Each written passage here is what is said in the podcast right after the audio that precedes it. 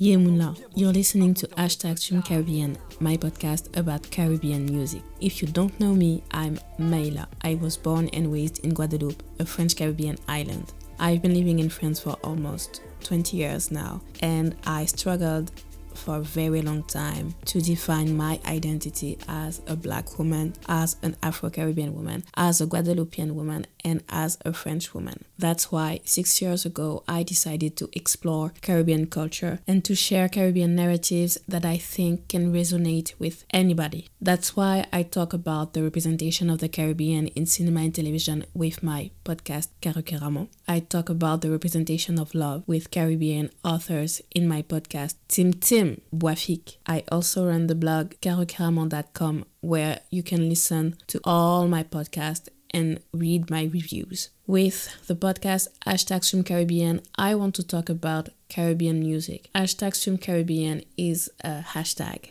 of course, that I use to promote Caribbean songs I love on social media. You can use it too, by the way. Our artists are lost in every platform's algorithms. But I believe that if we are consistent with using this hashtag, it will create a momentum big enough for us to really define the Caribbean market and then thrive on the international scene. So when I decided to do this podcast, I wanted to revisit different music genres through a contemporary album made by a Guadeloupean artist. So like dancehall or R&B or zouk or Creole hip hop all of these genres that made me who I am today. So, of course, I decided to start with Guadeloupean artists because I'm all for representing the Caribbean on a global stage, but I have to represent for Guadeloupe first, right? So I had two goals in mind. Promote an album that I believe can please a Caribbean audience, not just the French Caribbean audience,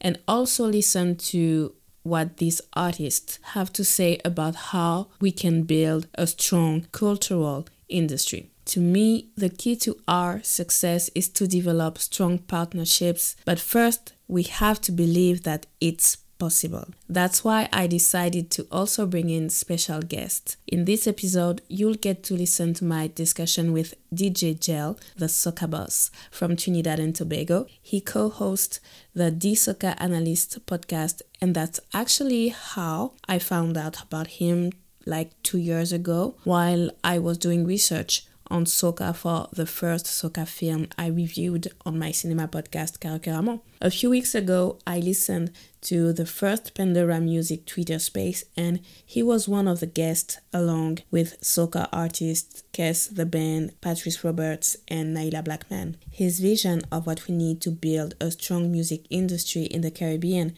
really spoke to me because he talked about the need for Caribbean people to love themselves in order to support their artists. And I just knew I had to talk to him because on my side of the Caribbean, people don't talk about this aspect, at least not in public. But it's a key factor to build a market. Listen, soca and zouk have very similar trajectories. Soca artists and zouk artists are facing the same struggles. So why not try to find solutions together. Jel and I didn't get to touch on every topic, you know, like accessibility, live performances, marketing strategies, but we had a great discussion about what has been done to define the Caribbean market and what we can do as of 2022 to take things to another level. I hope you will enjoy this discussion. So, what's your first memory of a local song from Trinidad? My first memory, so this is actually a pretty popular question that I get. Um, for me, it would be Machel and Drupatee's "Real Unity." That is the first soca song I ever remember. I don't, I don't know if you know it. Oh, you Yes, I know it. so that's actually one of my favorite songs of all time because it just transports me back to when I was a child and when things were much simpler. But also, it was a happier time because the music in that period had a lot of messages about love and unity which existed in Trinidad and Tobago, still exists now, but I find like the music that we make is a little bit more divided. So there's more Afro Trinidadians that are on the soca side and Indo Trinidadians on the chutney side, but we're not really communicating with each other. But in that era of music, like Machel and Drupatee, Bunji, and um, JMC Triveni and a couple of other chutney artists, there was more unity. So that I would say is one of my earliest memories. Yeah, I, I love this song because I did um, an episode on my cinema podcast about Bazodee. Oh, and, oh yes, it was featured in the film. Yes, and that that's actually how I got to know this song. And it's it's been on the heavy rotation for like two years for me now. Wow. Yeah, I really love this song, and I love oh, the film a, too. yeah, it's an amazing song and an amazing film. Um, I wish we could see more soca films as well. You know. Well, yeah, there's Kevin Adams. He's been trying to do his film Queen of Soca. There's the short film called No Soca No Life with Terri Lyons. I love the film too. And I know he was trying to show people how he could make a great film, a full film around this uh, this idea of a young girl who wants to sing soca and her mom doesn't want her to. And uh, yeah, so he did the short film. And then I know he tried to do a crowdfunding campaign. I'm not sure it actually worked. And, and, that's what I was going to ask you because I remember this as well. I know he was raising funds and I contributed a little bit, but I don't know if he ever met his goal. I don't know, but I know uh, um, it was in 2020. He was supposed to show the the final cut of the film I think during the film festival of Trinidad and Tobago, but there was COVID, COVID, and pandemic, and the pandemic and all that. So I don't know what happened there. And when I did my episode about soca, I mean about this film, I talked about how the fact that there's this film, people cannot say that Trinidad and Tobago didn't invent soca. Like you know, it comes from the island because for us in Guadeloupe, right now they're trying to steal Zouk from us because there are a lot of popular singer, black singers in France who sing zouk, but the industry changed the categories. So what they sing officially isn't zouk, but it is zouk. So right. They're trying, but we're going to talk about that later on. So still right, on I have, you. I have some questions on that too. Okay. But, yeah. So, how did you become an international DJ? So, I guess if you want to start from the very beginning, um, I started DJing actually because of my mom, and not because she pushed me into DJing, but because she used to host a lot of events. And me as a little boy, I used to go with her, help set up. But most times I really wasn't helping. I was actually by the DJ, watching them set up, learning how they used to mix two songs together. And I was fascinated with that. So, you know, I said, you know, one day I will, I want to do this. And then years later, convinced my mom to buy me a DJ turntables. I practiced on that laptop. I mean, at this time, it was also a transition from when DJs were using CDs. Mm. And this was right coming into the digital transformation where everything is on a laptop now. Um, but in order for me to get popular, I knew that I needed to do something more. So I started to sell CDs, drop them off in local businesses in the States and in Trinidad. And ultimately, what really led to my success as an international DJ were the mixes that I put out online. So the DJ Joe mix series from 2009 to now has been really um, popular. And it was true that I got to be in the market with different audiences all over the world. And that's kind of where the demand grew from there. And uh, so you so you worked in Trinidad, you worked in in the United States. Where else have you been DJing? Um, Sydney, Australia, St. Lucia, the UK, um, Montreal, Canada, Toronto, Canada, Alberta, Canada, Houston, Texas, um hmm, there's a long list here but a, a good amount of of the of the world. Okay. I'm hoping one day to touch france and to touch africa as well. Well, countries in africa. I have a friend who lives in cameroon and she loves Kes the band? She loves soca music i mean she knows the new songs before i do wow yeah so she's really into there, there's a market for us in African countries. Um, so how would you describe the evolution of soca from the 80s until now? So I would say that a lot of the soca that came out in the 80s, because essentially 1980s was soca was only 10 years old, right? Soca was really created in the mid 70s by Ras Shorty when he was starting to experiment with the African and the Indian rhythms. And it actually wasn't well received in Trinidad at first. Like a lot of people didn't understand his vision as to why he was fusing these two sounds together and how the calypso at the time was sounding so Indian and why the Indian had calypso in it. And it was a whole back and forth with everyone in Trinidad and Tobago. But things shifted as he experimented and he got the sound. I will say that where soca was then was a little bit more on the storytelling element and the rhythmic structure of it was uh, able to be identified. Now there's a little less of the live instruments and the storytelling. So a lot of the lyrical content has changed. So in certain years, we've gotten a lot of songs that include the words wine and jam and bumper and hand in the air. And we kind of, I don't want to say we lost the element of what it is, but the music has just evolved to, to keep up with the times soca has always been that versatile genre where it can fuse with other genres. So in the 70s and 80s, they used to fuse it a lot with like punk and rock and funk. Whereas now we see in more of the Afrobeat elements, we see in some more of the EDM and even dancehall after today. So I would say that soca then and soca now is two completely different things. You could always tell just based on the sound and the instruments that were used. Mm-hmm. There's a lot more um, electronic sounds too. When I was listening to the Pandora music space, they were also talking about uh, the influence of compa music from Haiti. And I was yeah. surprised, but I mean, not. And you know, I wanted to chime in there too because I always felt like there was that French Caribbean influence in the music. It was mm. always there from, if you go way back from when Machel Montano had songs like Mocking Me.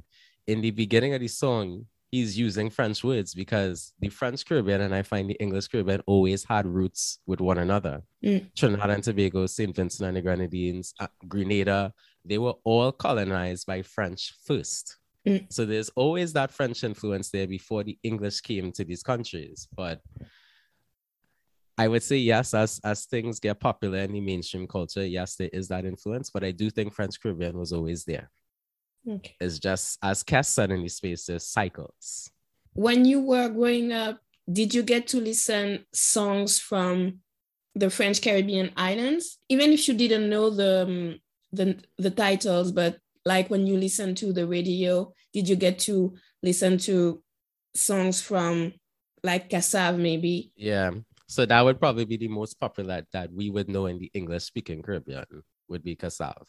Okay that's something that French Caribbean, well, I'm not going to speak for all French Caribbean islands, so I'm going to speak for Guadeloupe. There's this idea that we are apart from the English speaking Caribbean in our way of listening to music. People usually say that we are influenced by every kind of style of music. We listen to a lot, as if in other Caribbean countries, you don't you don't listen to other genres than the one you created. Okay so that's not true. I will tell you this. Um trinidad and tobago has always been influenced by a, a number of genres whether it be reggae dancehall rock hip-hop pop like we were always influenced by different things and i think you will see that in different styles of music that Kes would do or Machel, or even Destra if we're talking like in the early 2000s um St. Lucia, especially, I don't know if you noticed, but country music was a big part of St. Lucia's identity in the early 1900s as well. Mm. So there are different influences there. It's just that I think culturally, we know who we are as a people and we wanted to create the music we wanted to create to represent us, as opposed to trying to sound like someone in the US or someone in Europe. If we're talking about the music industry in the Caribbean, what would you say is our strength to be recognized on the international scene? I mean, what's good about us? What is good about our music, the different styles that we created that we can use to be recognized on the international scene? Okay, so I mean, in terms of our strengths, we are very one thing I will say, even as a region, the way that we party with one another and the way that we celebrate cannot be replicated in any other parts of the world. I think in the Caribbean, our biggest strength is that we have mastered the art in celebrating each other, celebrating our differences, and celebrating our food and our music. Those are the two distinct identities with Caribbean culture as a whole, whether it be English, French, Spanish, Dutch, Caribbean, we we mastered that. Personally, in my opinion, in terms of international recognition, as I said in the Twitter space the other night too with Kes and Nailah, we want the international recognition, but we're not even doing these simple things at home. For example, as we're talking now, Trinidad and Tobago and Guadeloupe. Granted, yes, we may not speak the same language, but we're not even taking the time to, to collaborate with one another. Um, we should be infiltrating each other's markets first, as opposed to ha- as opposed to seeking validation from the US and Europe. And I think that that's really important because if we could get that collaboration on the ground in the different parts of the Caribbean, then it spreads. Same thing in how Africa with Afrobeats and Nigeria was able to, to I don't want to say conquer, but Nigeria was able to engage other African countries like Ghana, South Africa, mm. Nigeria, and all these other places to get on the wave of Afrobeats and Afropop. We have to do the same for our for ourselves. From what I know about the music made by artists from Guadeloupe, they actually have a lot of collaborations with Caribbean singers from other countries. Like Machel Montano had songs with Kassav. Um, you have also uh, Vybz Kartel from Jamaica. He did a collab with a dancehall singer called Chris, and not Chris, Chris, French pronunciation. Um, you have also um, artists from Dominica who had a career also in Guadeloupe. So that's why I really, I'm really trying to understand when did this disconnect happen that we cannot build a career in other Caribbean countries and like actually create a real Caribbean market for our music artists. I just think there's just not the infrastructure isn't there yet, right? I think mm-hmm. we're slowly starting to see that because if I want to build off of what Travis Will from Trinidad and what mm. Dan Evans in Martinique is doing, they were able to meet and put together a few projects like the Nessa and Patrice Roberts. The the Patrice Roberts was the number one song today, Mind Mind My Business. Um and drink water. Have, drink water, mind your business, yes. But I, I think it is possible. It's just that we we don't have things in place. And I'll even say from the soca standpoint, there's a lot of infrastructure that's not there. Okay. We don't have the tools to market our music. We don't have the the mentors to to to guide the younger artists as well. Um, there's just so much that's just not there from a business of music perspective as well. And I think that's why we're seeing the disconnect. So for you, we should work on the mindset. The mindset and, and the business, right? So yes. they are singers, they are artists, they are DJs, producers, but who's actually handling the marketing? Who's handling the distribution? Mm. Who's going out there and pitching our music to be in certain films? Who is creating the bridge between Trinidad and Tobago and Guadeloupe? Mm. Okay. Okay, okay, I see what you mean. So just like for us in Guadeloupe, we're lacking the infrastructures, we're lacking the structures to guide the different connections between the the artist and to help the artist build their careers. Let me ask this question. Is there any type of award ceremony or recognition for artists in Guadeloupe? Okay, before our answer, I just want to say that to me, the goal is for us to have our own ceremonies. Like I was watching earlier, was it this year? I don't know, with the pandemic, you know, the concept of time, I don't know. I, I think I know. it was earlier this year. Uh, I watched this uh, ceremony in Africa. It was about African films. And basically, they give awards to films created in the north of, Africa, films created in the east of Africa, films created in the south of Africa, films created in, in West Africa. And it's like they're really trying to include everybody. So the, the ceremony was like four hours long. And they also included the Caribbean. There's uh, Luc Saint-Éloi. He's an actor, director, filmmaker from Guadeloupe. He got the biggest award as an actor over there. So, which is great. Not a lot of people talk about it, but it's great recognition, I think.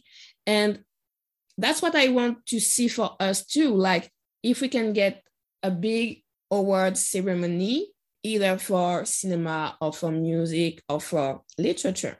So, to answer your question, we don't have one. And this year, let's say our French Music Award ceremony, they just there was no black people nominated. That's a problem. so every, when when the list of nominees, the list was published, everybody was like, "But wait a minute! Even in the was there a rap category? Maybe the urban category. I think maybe they just got rid of it. They just kept constantly changing the way they call the music created by Black people, by French Black people. So when Kassav was very active and popular in the 80s and the 90s, although technically we're French, our passport is French, but we are doing world music. That makes no sense. And then I think they only got one one time they had this this award and there was the word French in it. And right now, 2022, no Black artists nominated. And who runs the award ceremony? White people. No, but where is it held? In France? Yes. But there's nothing, okay, so there's nothing locally in Guadeloupe or Martinique. No, for, there's... for, for Zouk or mm.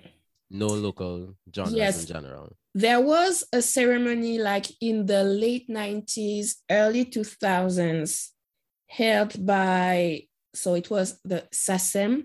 SACEM is like the, the organization that deals with royalties and, you know, give money to the artist. I don't know how yeah, to the copyright. It. No, you're yes. right. The copyrights and royalties. Yes. Yes.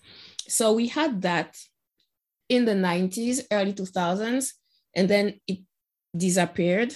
And since then, I don't think there's a real official ceremony. We have what we call Eat Local Awards, but they they try to promote music made in Guadeloupe, Martinique, Guyana, Réunion Island, ex-French colonies. So it's not specific to Guadeloupe or Martinique. So we have that. So I think that is the first step, right? Mm. So as you mentioned with the French doing their own award ceremony and leaving out black artists, I think we as a region and country specific as well have to love ourselves first. Because if we don't value what we have, mm. the world never will. Mm. And I think having those award ceremonies, having those having that recognition will build a sense of pride and will encourage people to release more music and to push the boundaries.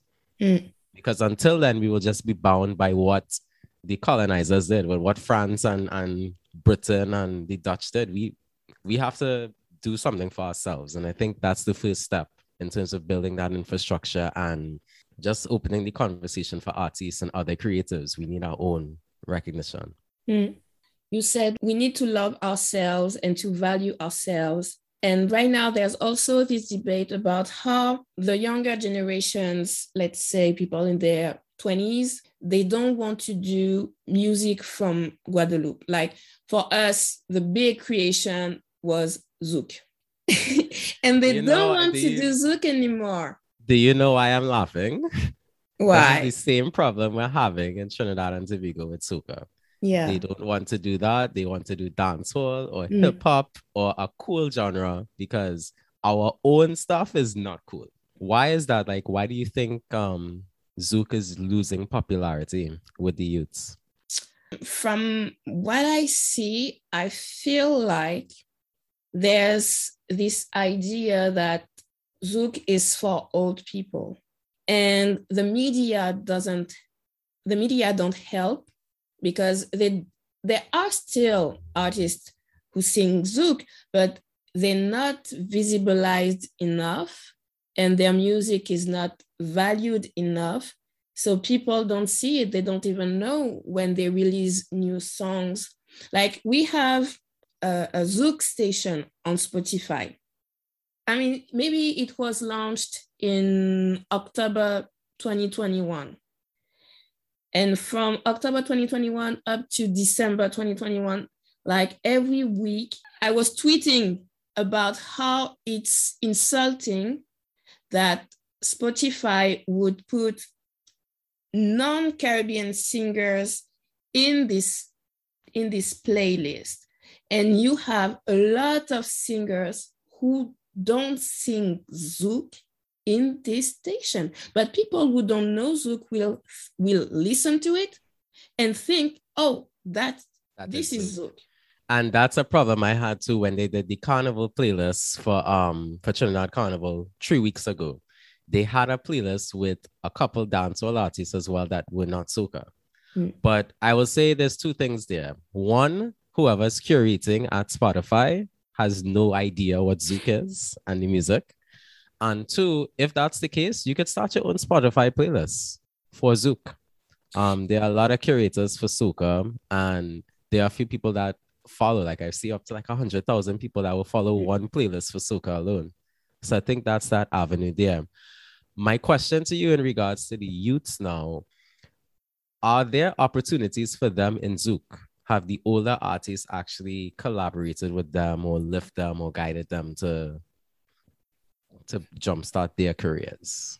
So one of the problems that we have is I'm in my 30s and singers from my generation are usually in France. They're not in Guadeloupe. They live in France because it's easier for them to build a career on the national level. They live in France. So just because of that, it's more difficult for them to, I feel, to build these connections to encourage, to inspire younger, younger artists.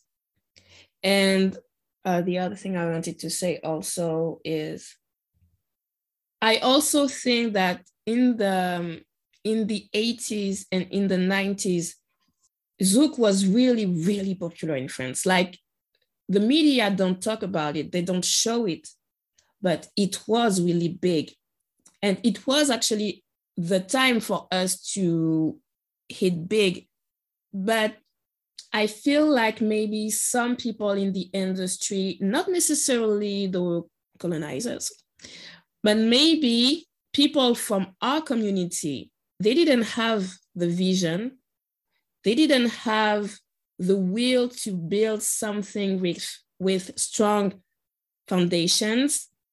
And maybe they didn't make the right choices. Maybe they didn't really help the artists from back then how they should have been how they should have helped them.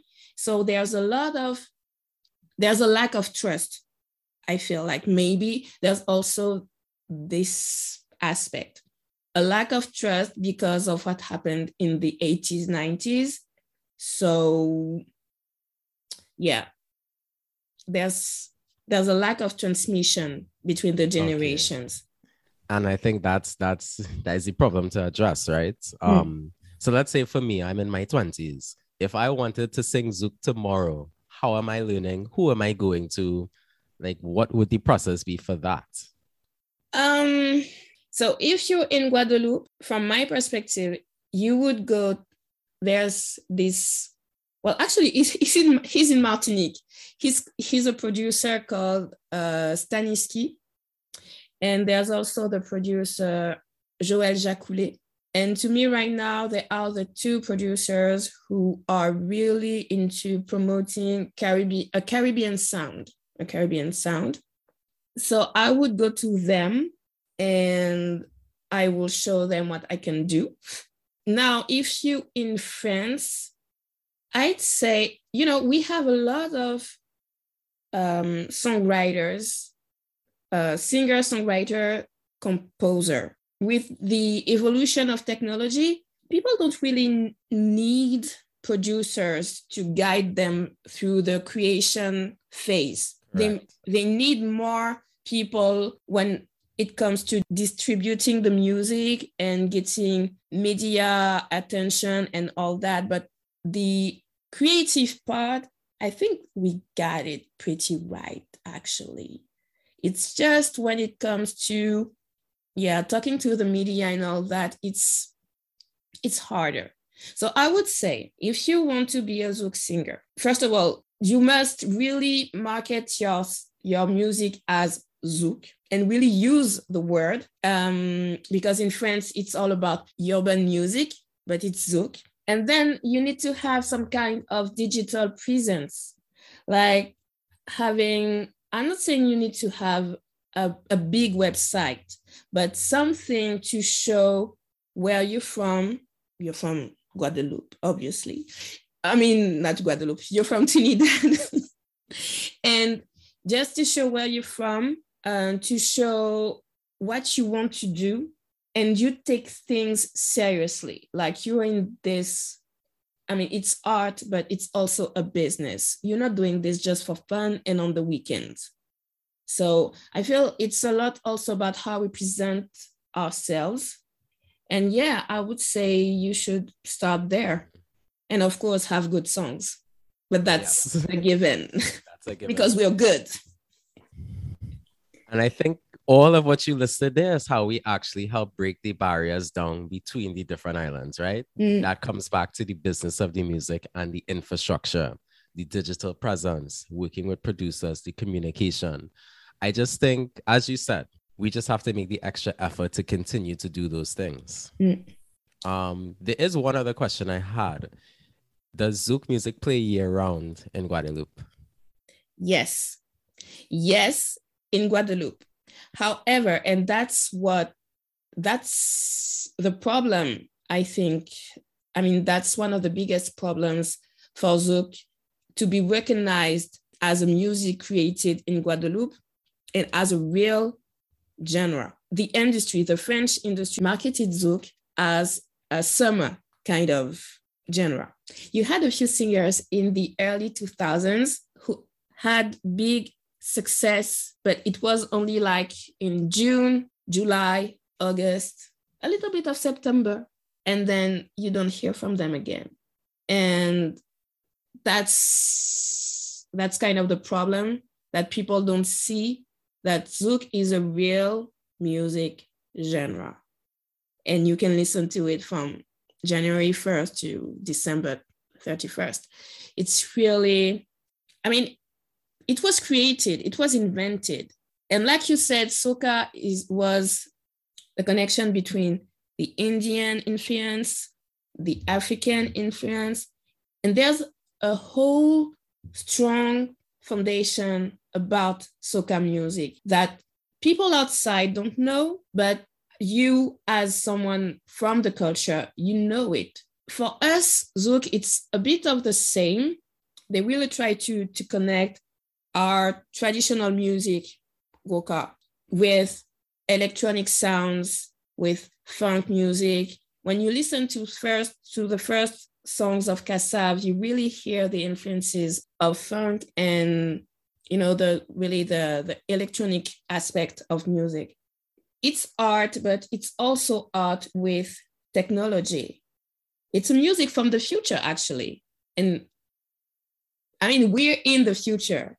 And that's why it's so frustrating to me that people act like it's something from the past. It's not, it's always been from the future. I want people to see it and I don't want people to forget about it so and i feel like it's the same way with all caribbean music actually all caribbean genres that were created in the past century so then I'll, I'll stop you there so i'm glad that you drew the parallels between the summer months like june july august mm. september mm. soca music has that same problem in Trinidad and Tobago for carnival time because it's centered around the festival and you know our cultural celebrations. That's why we do carnival. But also, even the rest of the islands in the Caribbean, like Antigua and Barbuda, St. Vincent and the Grenadines, St. Lucia, Barbados, they have that same problem where their music is only really played during carnival. Mm-hmm. And after that, it's dancehall or hip hop and the top 40 from the States year round. One thing I will note too about this is that Jamaica, on the other hand, will play their music year round on radio.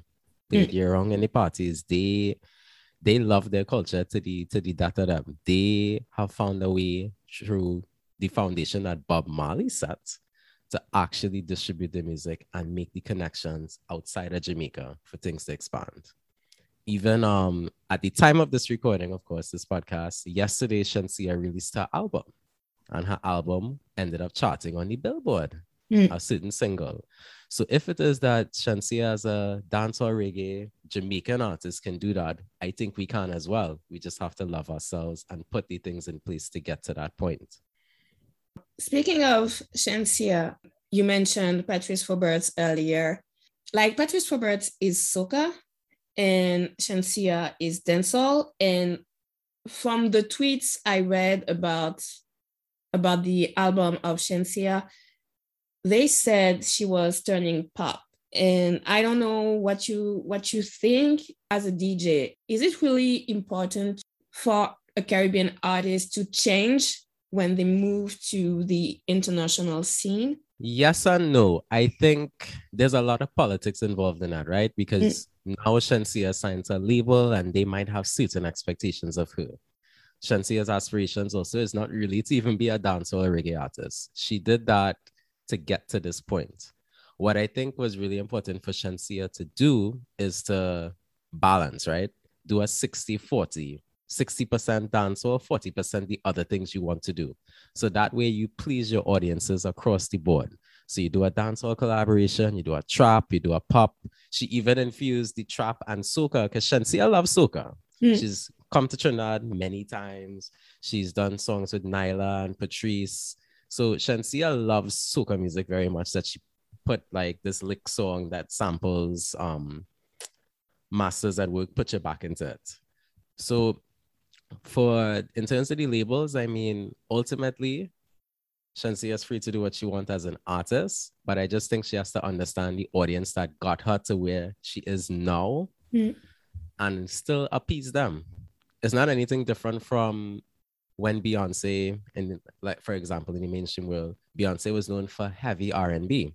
When she transitioned into this trap hip hop phrase, she still had to put a couple singles on her album to appease that audience. Mm. So it's all about the balance, I think, in terms of the genres. Because if she wants to do other genres, that's fine. But I still think there's a way for you to do that, but also keep your identity. And taking out a step further, where we see soca music going now, with um music that's coming out of the battalion music, Private Ryan Camp, there is that futuristic sound or that modern sounding soca, but you could still hear the rhythmic structure that is soca. There's Mm. still that identity there. So I would say for Shenseea, she could continue doing what she wants, but she just has to remember who her audience is and the people that got her there. For us as people from the French Caribbean, there's also the language uh, question. So in Guadeloupe, since it's all about being big in France only, people say that if you're a Zouk singer and you want to reach the national level of recognition that you want, you need to sing in French. When artists sing Zouk in French, you always have people criticizing them and say, you don't love your culture, you, you're not representing for us. So it's not a good thing. And to me, it's more like about, I mean, we speak French and we speak Creole anyway. So just sing what you want, what you feel it's good for you with each song.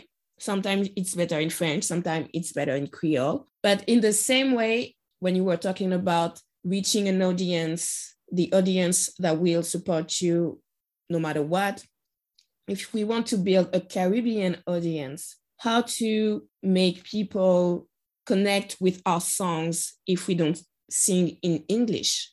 Most of the Caribbean, like if I want to go to Trinidad and I want to be a singer in Trinidad, I want to market my songs. Can I do it if uh, if my songs are in French? I would actually say yes, but it will depend on a lot of factors. I will give an example of two things that happened in the global market. Afrobeats, that um there's a song by CKay called Love Nowati. I'm sure I'm butchering the name. That was one of the most viral songs last year. Nobody mm-hmm. under, nobody can understand what he's singing in that song. Then there's um Bad Bunny and Farruko. Their songs are in Spanish. Yet these songs have gone viral on the charts and managed to make its way into the, the global market. There might be a catchy hook or a melody or something that went viral on TikTok that would have gotten them to that point. So I don't necessarily think the yes, the language barrier is a factor, but it shouldn't be the determining factor there. What I think will help is the collaborations. So, for example, Machel and Kassav from 2019. Mm. We didn't under I personally didn't understand what Jacob was saying in the song, but it translated well in Trinidad because it had a nice melody, the production, and it was different. So I think to get to that point, it will come down to the collaborations, the marketing, and all the other things we spoke about in regards to the business of music. Mm. I don't think it's impossible, but there just has to be a lot of experimentation. And for the the two genres and industries just to talk to one another. Mm. Okay. Because, oh, I'll even give a better example. Kassav's most popular song in the global market, at least in the Caribbean, Zouk-La-Sé Sèl Médikaman Nou. Everybody, you cannot go in any Caribbean country, play that song and they don't know it. People mm. will sing it word for word, a lot of the English speaking Caribbean people might not know what it means. Mm. And even when I translated this song, I was very shocked to see what it meant. But it's just you you know, you you know the song and it was a nice melody and it translated well at the time, as mm. you say in the 90s and early 2000s. So it's not impossible. It's just again through experimentation and putting those things in place. Mm because it's the same way in Martinique and Guadeloupe where you could play a soca song, people might not understand it, but they love it. Mm, exactly. And you know, I I was in Miami in 2019, and there was the Overtown Music Festival, Overtown Music and Art Festival, and uh, there was the DJ of Jagged Edge. Yeah, I, I think it was her. And so I was in the audience. And so she was hyping up the audience. And out of nowhere, she put Kassav the classical médicament. I was like, and the crowd went wild. And I was like, what? And everybody was like, yeah, mm, the classical médicament. Mm, mm, mm, exactly. And I, I, was so I was so shocked and so proud. I feel like it was the, first time ever in my life that I felt so proud of being Guadeloupean because in France we really don't have this kind of recognition. We don't have this, this passion for our culture. It always feels like we have nothing to offer, nothing valuable to offer to people. And when I was there, I, I, I felt like the energy, and I kept thinking the song was released almost 30 years ago. And here we are, I'm in Miami with people I don't even know. They don't speak French. And we all vibing together. And I'm like, oh yeah, that's the power of music. And um, yeah, so, and I'm like, we, if we did it once, we can do it again. But people have to believe in it also that right. we can make it happen. And we have to love ourselves too enough to believe that we can make it happen. Yes. And push our own own stuff otherwise people won't see the value in it. Yeah. Really final question. As a dj where do you go to to get new music? And for instance if you want music from guadeloupe or from martinique where can you go is, is there a place where you can go or is i don't know Honestly, so I'll first of all I'll break down my process. So for anything soca related, Um, there's music pools like Caribbean music pool. We could go and get soca. There's Julian's promos where they will send out blasts. Um, I'm on several artists mailing lists for soca.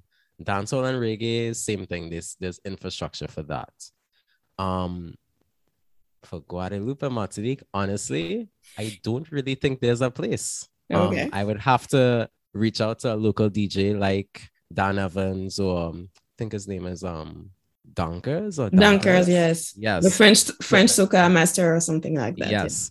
If I want music from from that region, Okay. because ultimately there isn't the as I said, the infrastructure is not there. Okay. Okay.